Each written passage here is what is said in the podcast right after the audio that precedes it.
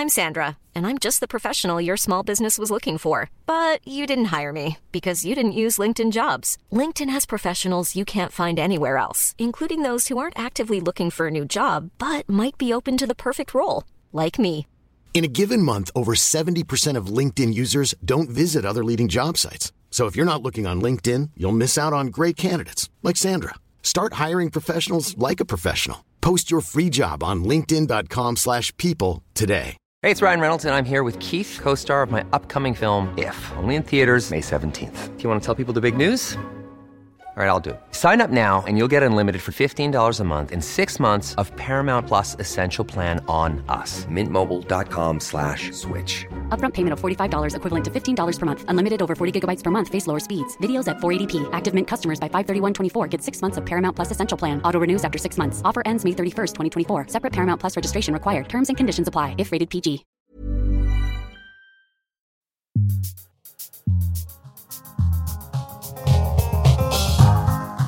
Bonjour, ici Émilie Nicolas. Cette semaine, je suis accompagnée de Mei Chu, qui est avocate et membre de l'Association des Chinois progressistes de Montréal. Bonjour, Mei.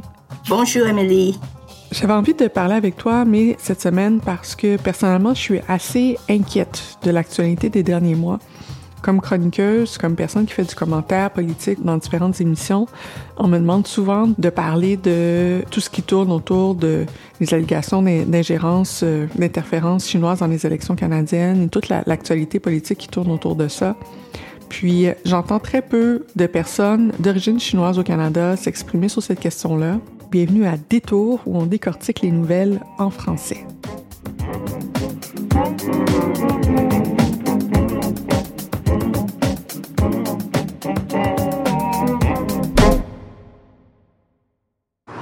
Deux pays, deux cultures et ce très désagréable sentiment d'être pris entre deux feux.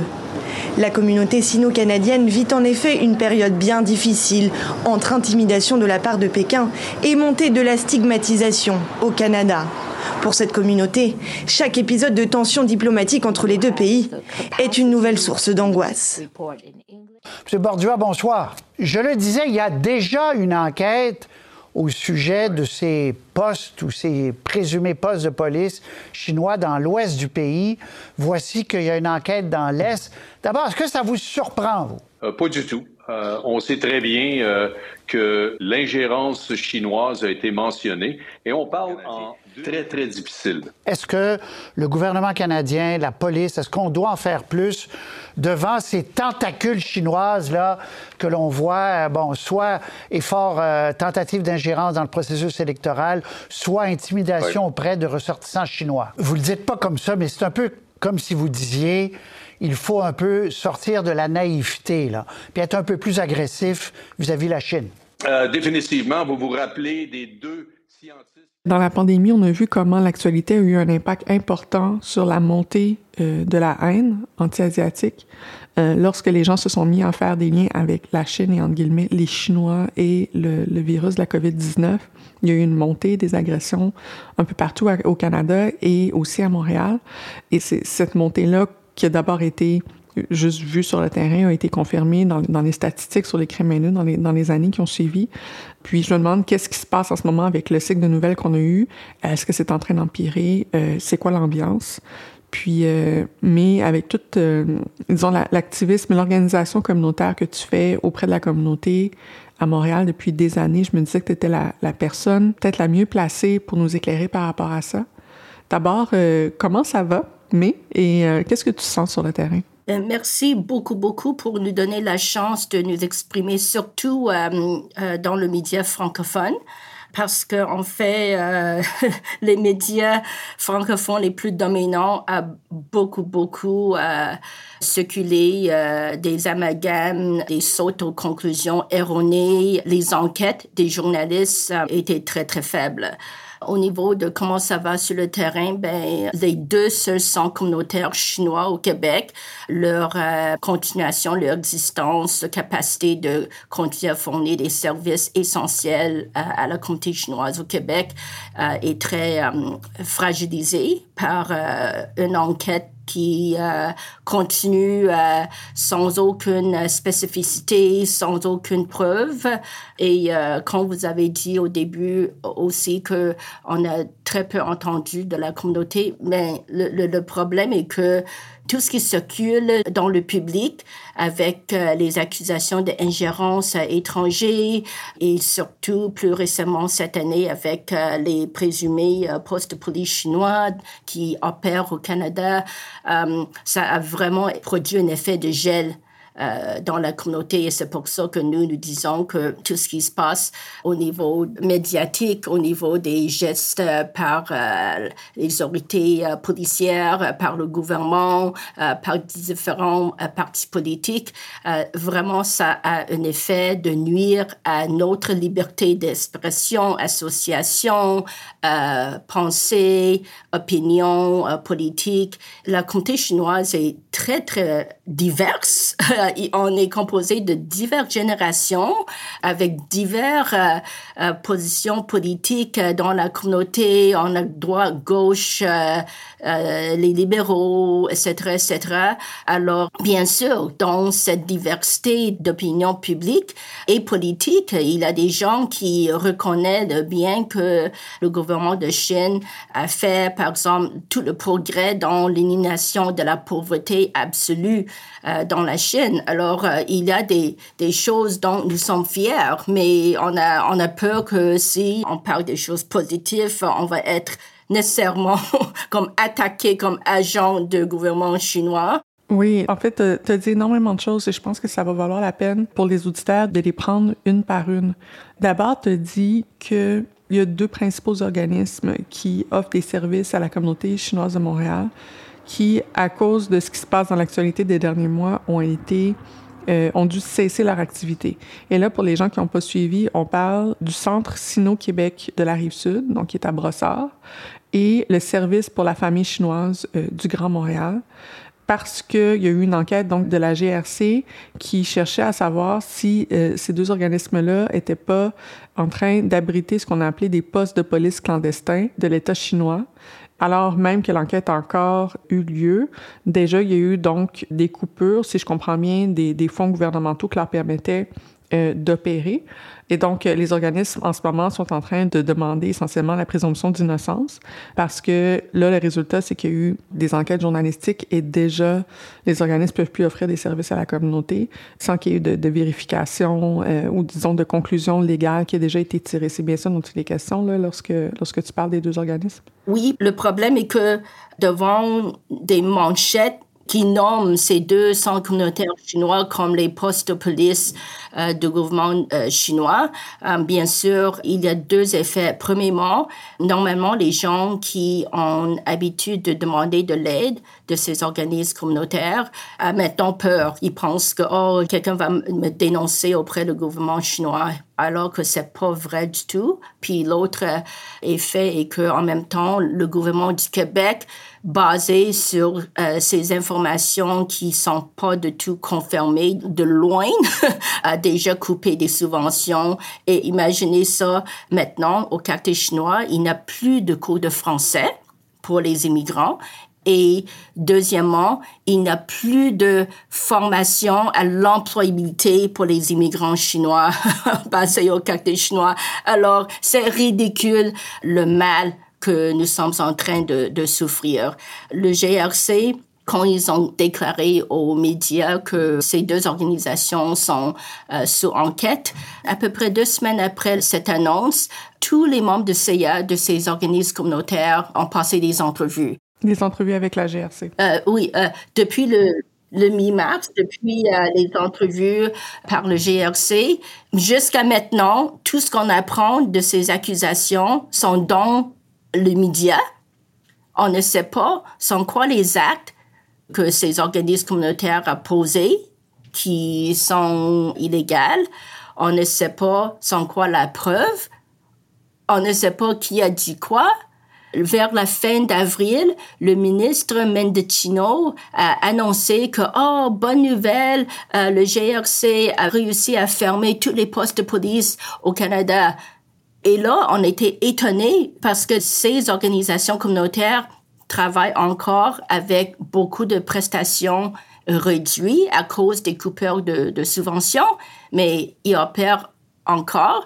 Donc, au niveau de fermeture des activités illégaux auprès de ces organismes communautaires, vraiment, on ne comprend pas de quoi ils parlent parce qu'on fonctionne comme normal et les seules activités que la police a réussi à mettre fin sont les cours de français et les cours de formation en employabilité. Mais donc, euh, ces organismes-là, juste pour que les gens comprennent, c'est des organismes communautaires. Les services qui sont offerts, c'est surtout des services aux personnes âgées, soutien euh, victimes en violence conjugale, comme je disais, des cours de français pour les personnes qui sont euh, en situation de pauvreté. Et dans le fond, ce que je comprends de ce que tu me dis, c'est qu'il n'y a pas eu de suivi avec les gens dans la communauté depuis que les nouvelles sont sorties en mars sur la question des postes de police. Et donc, depuis ce temps-là, tout le monde est dans l'ombre. Donc, ça doit créer un climat de peur, non, et d'incertitude. Oui, bien sûr. Et pas seulement ça il y a des gens, des intervenants sociaux, puis on s'entend que dans le milieu communautaire, euh, la majorité des travaux sont faits par les femmes. Quand, mhm. si, si jamais vous allez à une rencontre de bailleurs de fonds avec les organismes communautaires, vous allez voir comme la grande majorité sont les femmes. Alors, les femmes qui travaillent dans ces organismes communautaires, il, il y a déjà des femmes qui ont perdu leurs emplois à cause de coupures de subventions. Alors, euh, on souffre des pertes des deux côtés, la perte des emplois pour les femmes racisées. Et déjà, Emily, vous avez travaillé sur les dossiers de discrimination systémique, puis on connaît les chiffres d'employabilité pour les femmes racisées. Donc, ce sont les femmes qui sont déjà vulnérables, qui ont perdu leurs emplois. Puis, l'autre côté, les immigrants qui ont vraiment besoin des services beurre et pain, disons, accès à la françaisation, puis formation à l'emploi, ça aussi, c'était coupé par la communauté. Alors, ça, c'est le premier élément de, que c'est important, je pense, d'aller plus en détail. Le deuxième élément que d'entrée de jeu, c'est le fait que maintenant, il y a certaines personnes dans la communauté qui vont avoir peur d'aller vers certains organismes ou vers certains services en se disant, ben, puisque justement l'association a été faite avec euh, le, fait que ce serait des postes de police chinois, ben les gens se disent est-ce que le, le, gouvernement de la Chine n'est pas là pour m'espionner? Est-ce que les gens ont aussi peur de en fait, j'ai l'impression que les gens sont pris entre l'arbre et l'écosse. D'une part, euh, une inquiétude par rapport au gouvernement chinois, euh, vu tout ce qu'on entend dans les médias, et d'autre part, une inquiétude par rapport au gouvernement canadien, justement à cause de tout ce qu'on entend dans les médias. Est-ce que c'est une façon juste de caractériser la situation? Oui, oui, oui, c'est exactement ça en anglais, euh, il y a une expression, euh, on est coincé entre a rock and a hard place. Donc, euh, on est coincé dans un coin où on est perdant, peu importe où nous nous sommes orientés. je veux juste dire, parce que il y a aussi au gouvernement canadien le registre des agents d'influence étrangers qui est très vague et qui pourrait capter tout le monde qui fait des affaires avec euh, les sociétés chinoises ou euh, ce qu'on appelle les principaux euh, des pays étrangers. C'est pas un, projet de loi comme tel pour l'instant, mais le ministre de la Sécurité publique, Marco Mendicino, a lancé une consultation pour regarder est-ce qu'il pourrait pas proposer, comme tu dis, un registre de transparence pour l'influence étrangère, essentiellement et il y a beaucoup d'inquiétudes qui sont créées par ce registre-là. Essentiellement, les gens qui le demandent demandent à ce que les personnes qui aient des liens avec certains gouvernements jugés, disons, pas des alliés du Canada, dont la Chine, mais plus des autres pays aussi, que ces gens-là soient essentiellement enregistrés sur une liste pour qu'ils soient identifiés. Ce que ça veut dire, c'est qu'essentiellement, euh, concrètement, toute personne qui a des liens avec un organisme qui est basé en Chine serait nécessairement donc une, personne qui a une influence étrangère. Donc, euh, ça suscite euh, beaucoup, beaucoup de questionnements. Il y a une consultation qui est en cours là-dessus.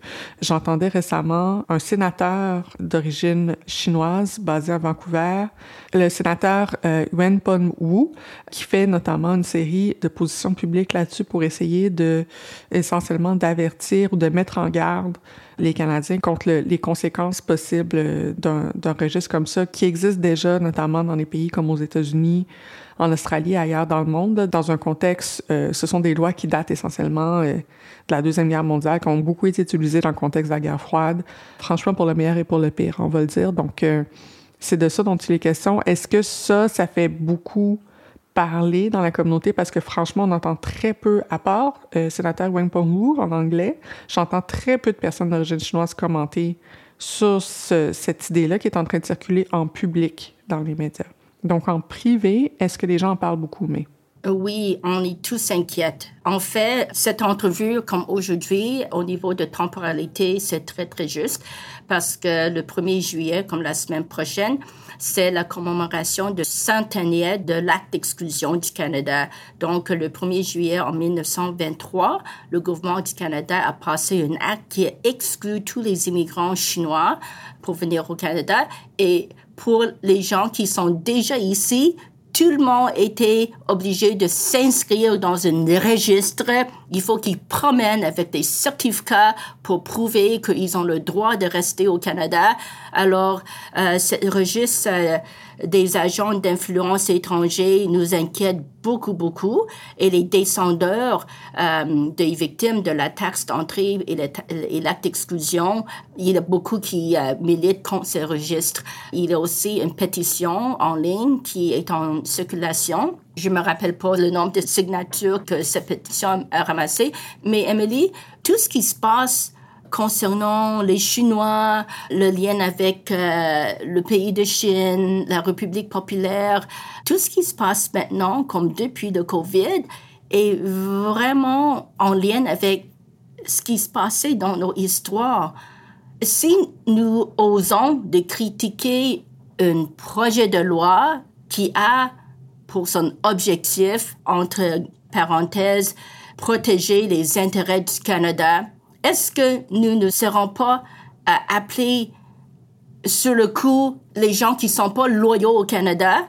C'est exactement ce qui se passe avec tous les citoyens canadiens, comme depuis des guerres mondiales. Alors, les gens qui ont des connexions avec leur pays d'origine, je rappelle, il faut rappeler des Japonais canadiens pendant la Deuxième Guerre mondiale qui parce qu'ils sont d'origine japonaise, c'était pris pour acquis qu'il doit absolument avoir un conflit de loyauté et donc on peut pas faire confiance à eux. Alors, pour ce registre, oui, il y a beaucoup de monde dans nos communautés qui sont contre parce que, comme j'ai dit, c'est trop vague et on sait aussi que les premiers noms sur ce registre, ça va être nous. C'est un registre qui propose des amendements au code criminel avec des pénalités d'emprisonnement, même des grosses pénalités si on n'a pas enregistré comme un agent d'influence étranger parce que, par exemple, euh, si la Chine euh, fait un appel pour la collaboration de lutter contre la crise climatique, comme il a déjà fait dans, dans les années passées, puis comme citoyenne, on commence à agir sur ça, euh, est-ce que nous sommes des agents d'influence étrangers? Donc, le bien qui pourrait faire, je pense que est vraiment disproportionnel au, niveau de malheur euh, qui peut causer au Canada. Ça va diviser les Canadiennes et Canadiennes. Ça va avoir encore une fois un effet de gel et puisque c'est très vague, ça crée la peur dans des communautés pas juste chinois, mais qu'est-ce qu'on définit comme les gouvernements euh, malveillants? Si on prend le plus grand ami euh, de l'État canadien, les États-Unis, vraiment a envahi plusieurs pays dans l'histoire, euh, la Libye, Afghanistan, etc., etc. Mais si on promouvoit les intérêts des États-Unis, on est correct. Mais si on promouvoit, par exemple, je sais pas, l'autorité palestinienne ou Cuba, est-ce que nous serons être accusés des agents d'influence étrangers? On pose beaucoup, beaucoup de questions sur cette proposition d'un registre. Euh, et je crois que on est vraiment, on est, notre préoccupations sont très fondées. Je comprends beaucoup de choses dans ce que tu dis, mais, mais un premier élément, je pense, c'est vraiment l'aspect de trauma intergénérationnel, je pense que c'est important de nommer parce que souvent c'est c'est occulté, euh, c'est mal compris. Soit les gens connaissent pas l'histoire de, de, la taxe d'entrée la loi sur l'exclusion euh, des personnes d'origine chinoise au, au 20e siècle, le, trauma que ça crée dans la communauté, ou soit, même quand les gens connaissent cette loi-là, comprennent pas nécessairement que cette loi-là inclut un, un, registre pour euh, les personnes d'origine chinoise au Canada, que tout le monde avait le devoir de s'enregistrer. Donc, nécessairement, ça vient chercher des fantômes il y a une partie de la communauté chinoise ici qui est là depuis une génération ou deux, euh, mais il y en a qui sont là depuis quatre, cinq, six générations, et c'est sûr que pour les gens qui sont là encore depuis, encore plus peut-être depuis tout ce temps-là, J'entends aussi personnellement des inquiétudes, euh, pas dans les médias, hein, sur le terrain. J'entends, j'entends ces inquiétudes-là qui sont mises de l'avant.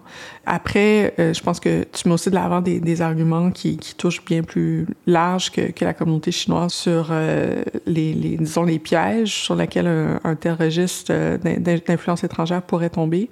Mais je pense que c'est important de nommer ça. Puis, une autre chose que tu as dit, c'est la question du gel donc, les gens se, freeze essentiellement là, sur, sur, sur, place dans les enquêtes journalistiques qui ont, qui ont déclenché, donc fin février, début mars, toute cette saga-là dans l'actualité canadienne, les enquêtes du Globe Mail, les enquêtes du, du Globe, il y a eu des personnes, euh, des politiciens d'origine chinoise qui ont été accusés d'avoir des liens avec les consulats, d'avoir des liens avec la Chine. Euh, certaines de ces personnes-là, je pense à Han Dong notamment, sont en train de préparer des des poursuites en diffamation contre les médias en question. Qu'est-ce que ça donne? Parce que toi-même, tu as été donc impliqué politiquement.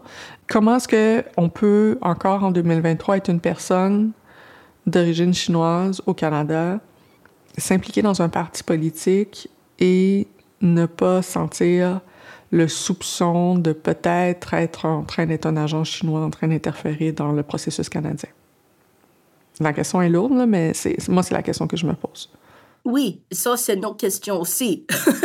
euh, par exemple, à Vancouver, ils ont réussi à faire élu le premier maire chinois. Donc, on, parle de, Ken Sim, le, le, maire de Vancouver, qui a été élu donc euh, l'an dernier, en 2022. C'est la première personne d'origine chinoise à avoir la mairie de Vancouver.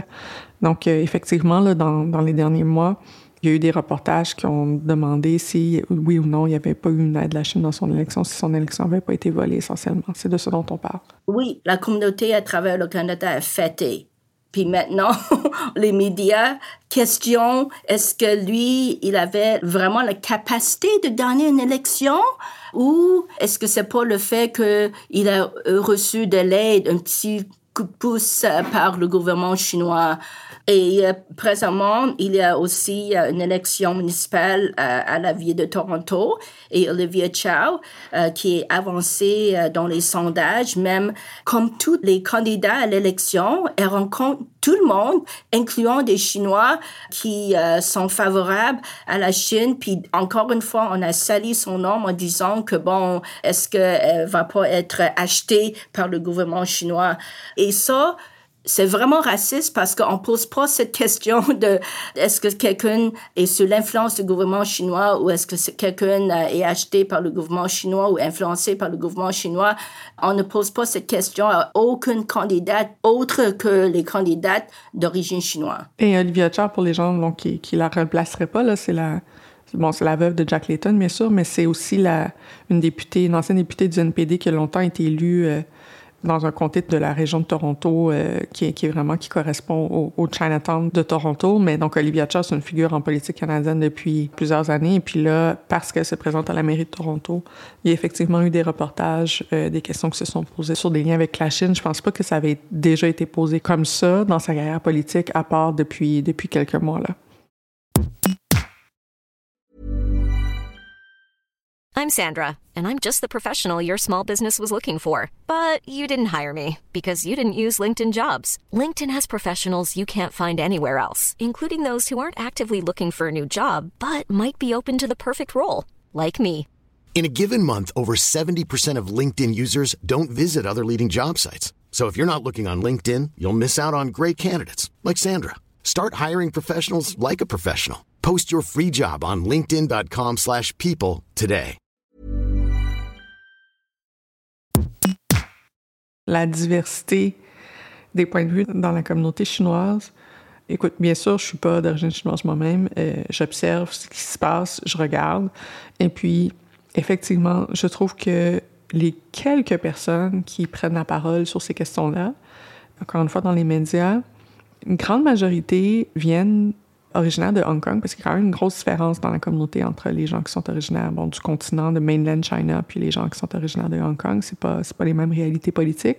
Souvent des familles, par exemple, je pense à Michael Chung ou à d'autres personnes comme ça. Michael Chung, un député conservateur, qui viennent de familles essentiellement de, de dissidents politiques, des personnes qui critiquent la place du gouvernement chinois à Hong Kong, qui était une colonie britannique euh, jusqu'à jusqu'à la fin du 20e siècle.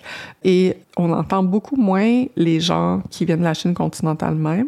Est-ce que tu as dit euh, tout à l'heure sur, oui, mais quand même, est-ce que le gouvernement chinois, dans son histoire, a pas euh, amené des améliorations au niveau de la pauvreté en Chine? Ce genre de, disons, de, de nuances-là, même si après, je veux dire, personne personne n'est pour non plus, euh, je veux dire, le, génocide des Ouïghours et essentiellement euh, plein d'autres euh, atrocités là-bas aussi. Mais cette nuance-là, je l'entends pas ça veut pas dire qu'elle est pas là, mais ça veut dire que peut-être que les gens qui l'expriment ou qui la pensent se sentent pas à l'aise de la nommer. Est-ce que tu remarques comme moi, disons, une asymétrie entre euh, la diversité politique et d'origine ethnique, de, de, linguistique de la communauté chinoise canadienne de manière générale? Et euh, les quelques personnes qui osent s'avancer sur ces questions-là dans les derniers mois? Oui, tout à fait. En fait, les gens qui parlent, disons, des actions positives entreprises par le gouvernement chinois sont très, très marginalisés et en fait, souvent, il écrit dans les euh, médias sociaux euh, alternatifs. Euh, alors, on n'a pas le même accès aux médias dominants. Les voix des résidents ou citoyens d'origine chinoise qui alimentent le hystérie, la peur de l'influence chinoise sont amplifiées dans les médias dominants, alors que les voix comme le nôtre, les voix qui appellent à la prudence, qui rappellent le respect de notre droit et libertés fondamentaux, on est vraiment très, très marginalisé. J'allais te poser une question, parce que moi, j'observe ça de l'extérieur, puis voici ce que je remarque. Je remarque que, d'un côté, il y a de la peur, puis, comme on disait tout à l'heure, du trauma intergénérationnel pour, euh, par exemple, les personnes qui ont subi la violence de l'État canadien dans le passé, et que ça inclut une bonne partie de la communauté chinoise au Canada. Et d'autre part, je remarque aussi euh, beaucoup de peur et beaucoup de trauma pour les gens qui ont subi euh, la violence politique de l'État chinois dans le passé. Ça inclut beaucoup de personnes qui sont originaires de Hong Kong. Euh, et qui ont de la famille là-bas, qui sont inquiets pour l'impact de la prise de position politique ici sur la famille là-bas. Et moi, j'ai l'impression que dans les deux cas, il y a beaucoup de peur et parce que les informations sont pas claires, parce que beaucoup d'amalgame et parce que le dialogue public est dirigé par des personnes qui comprennent rien à la Chine, essentiellement, la peur prend de plus en plus place. Euh, l'effet de paralysie que ça cause crée de plus en plus de place. L'effet de soupçon euh, perpétuel que ça crée les uns vers les autres prend de plus en plus de place.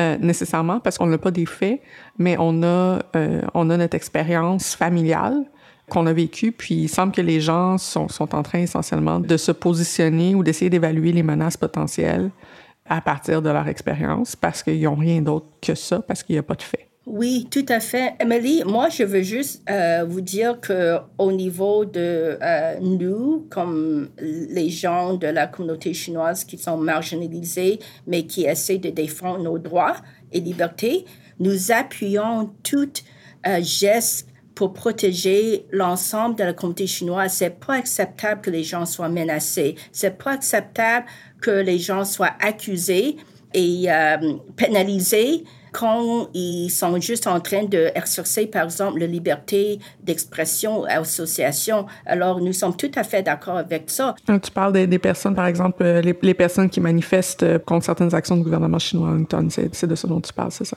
Oui, ce sont les, les libertés d'expression, de protestation qui définissent, entre guillemets, les valeurs canadiennes. Alors, ce que nous déplorons est que le gouvernement chinois est en train d'utiliser un marteau au nom de protéger les Chinois canadiens. En fait, nous sommes beaucoup plus blessés par les gestes du gouvernement canadien que le gouvernement chinois. C'est là où, en fait, où ça dépend finalement de là où les gens, de la, essentiellement de la diversité dans la communauté, à savoir de, de quel, euh, On, parlait tout à, tout l'heure, tu parlais de Rock and a Hard Place ou d'Arbre ou d'Écosse. En fait, euh, de qui les gens ont le plus peur, de quel gouvernement les gens ont le plus peur, ça dépend vraiment de là où ils se situent sur le spectre politique et là où ils se situent, disons, dans, dans, dans, dans la diversité de la diaspora chinoise au Canada essentiellement. Oui, et euh, quand on parle de la diaspora, euh, parce que nous sommes aimés ou non, nous habitons dans un monde qui est mondialisé depuis quelques décennies.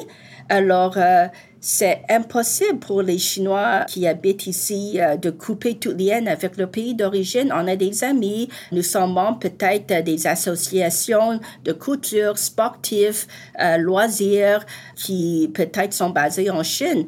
Alors, euh, de nous peinturer tous comme agents chinois parce qu'on a des liens avec la Chine. Puis l'autre chose est qu'on s'entend aussi que beaucoup des organismes en Chine sont liés avec les mais c'est un peu comme ici, un peu comme ici, la vaste majorité, disons, des organismes communautaires, etc., euh, loisirs, reçoit des, des subventions de soutien du gouvernement québécois ou, canadien, mais ça ne veut pas dire que euh, tout le monde qui reçoit l'argent de, nos gouvernements sont les agents de nos gouvernements. Euh, on a quand même des certaines libertés. je ne suis pas assez équipé pour parler des associations euh, culturelles, sportives, théâtrales euh, chinois, mais c'est vraiment difficile de nous placer dans une position où euh, il faut comme renoncer. Et, ça va pas arriver, ça va pas arriver parce que pour beaucoup de canadiennes chinois, la définition de une partie de notre identité, c'est lié avec euh, la Chine continentale. On parle toujours de notre hometown. Quand les Chinois ici se rencontrent, on demande où est votre village natal. Hein? Parce que ça crée aussi des liens. Puis on réfère à, à nos origines euh, d'émigration en Chine, puis ça crée des liens de euh, fraternité, de communauté entre deux citoyens chinois qui se rencontrent ici. C'est un peu comme les non-chinois aussi. on pose la même question euh, quand on se rencontre. On cherche des occasions rassembleurs et de, de solidarité et d'affinité quand nous sommes euh, euh, dans un océan d'un pays qui est composé majoritairement des immigrants sur des territoires colonisés. Mais en terminant, j'aimerais te demander qu'est-ce que tu vois qui permettrait de peut-être rétablir un peu le calme et de qu'on puisse, je pense, aller au fond des choses? Parce que quand même, faut le dire, on souhaite pas qu'il y ait d'interférences étrangères dans, dans, par exemple, les processus électoraux canadiens. Il y a des choses qui ont été, des inquiétudes, je pense, qui sont légitimes sur cette question-là, d'une part, mais d'autre part, le faire sans avoir toute une communauté essentiellement euh, pris comme des, des boucs émissaires de ces questions-là. Comment est-ce qu'on fait pour avoir cette conversation-là, cette discussion-là, mais autrement et de manière à, ne pas nuire à, la paix sociale au Canada? Mais je crois que d'abord, on attend une vraie leadership de nos élus, de ne pas jouer la partisanerie. Je suis étonnée que les partis de tous les spectres demande une, commission euh, publique euh, sur les agents d'influence alors que le commissaire, M. Johnson, a trouvé qu'il n'avait pas assez de pour lancer euh, une commission publique qui va sûrement arriver une autre chasse aux sorcières et aussi de consulter nous, la communauté. En fait, quand nous avons organisé une conférence de presse sur les lieux de service à la famille chinoise de médias, ça a beaucoup calmé le média. Hein? C'est la première fois que euh, le, les médias dominants ont mis pied dans un centre communautaire. Ils pouvaient voir qu'est-ce qui se passait dans ces organismes communautaires. Ça, ça pourrait aller très, très loin pour euh, lutter contre la stigmatisation de ces euh, organismes communautaires qui sont nos institutions. Hein? Il faut s'entendre que ce sont les institutions de la communauté chinoise au Québec. Arrêter de faire les amalgames, mais je reviens au leadership. En Angleterre, qui aussi, il avait une enquête sur les présumés postes de police chinois, ils ont trouvé aucune preuve, aucune preuve.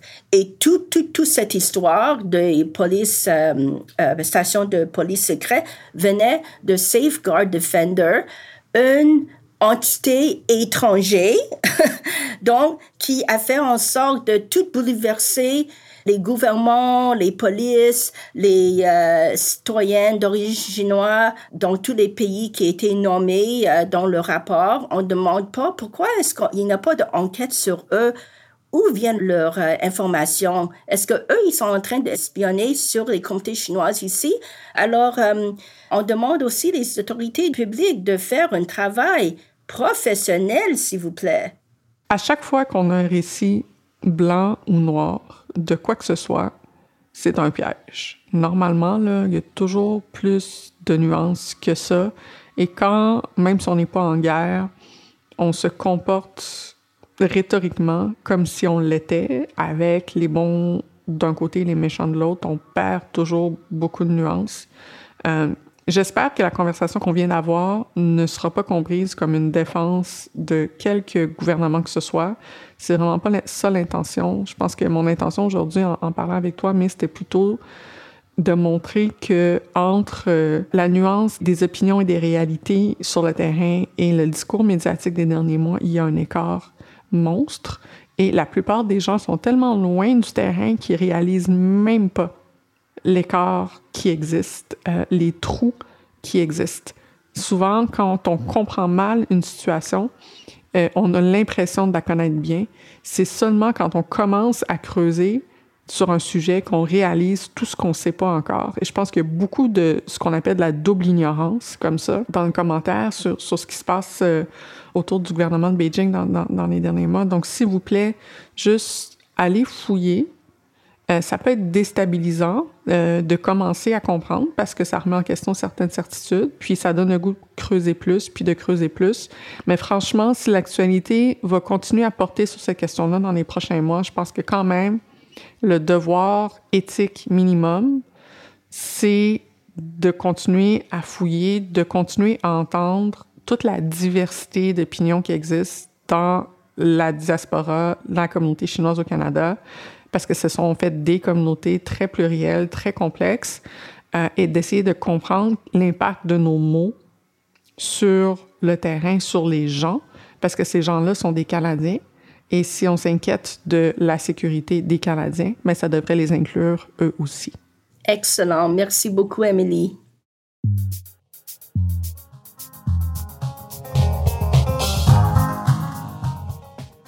Alors, c'était tout pour Détour aujourd'hui. Euh, merci beaucoup d'avoir été là avec nous, mais... Merci beaucoup pour cette invitation. Si les gens veulent en savoir plus euh, sur ton travail, est-ce qu'il y a un endroit où les gens peuvent, euh, peuvent te trouver? Regardez sur les médias sociaux. Nous avons un groupe Facebook euh, pour les Chinois progressistes euh, du Québec où on partage beaucoup de, des informations. Euh, je suis aussi la coordinatrice de la table ronde du quartier chinois et comme une plateforme qui réunit tous les composants du quartier chinois à Montréal, on s'inquiète beaucoup, beaucoup du fait qu'on est en train de perdre une grande partie de nos services sociaux. Alors, on donne des nouvelles sur notre euh, Facebook aussi. Donc, le Facebook de l'Association des Chinois progressistes du Québec et de la Table ronde du quartier chinois de Montréal. Cet épisode est produit par Tristan Capacchione. La musique du générique est par So Called. Les droits de diffusion sont assurés par CFUV 1019 FM à Victoria. Leur site web est cfuv.ca. Détour est disponible sans publicité sur Amazon Music, inclus avec Prime. Et si vous avez aimé cet épisode, encore une fois, faut toujours le redire, partagez-le, s'il vous plaît, sur vos réseaux et parlez-en à vos proches.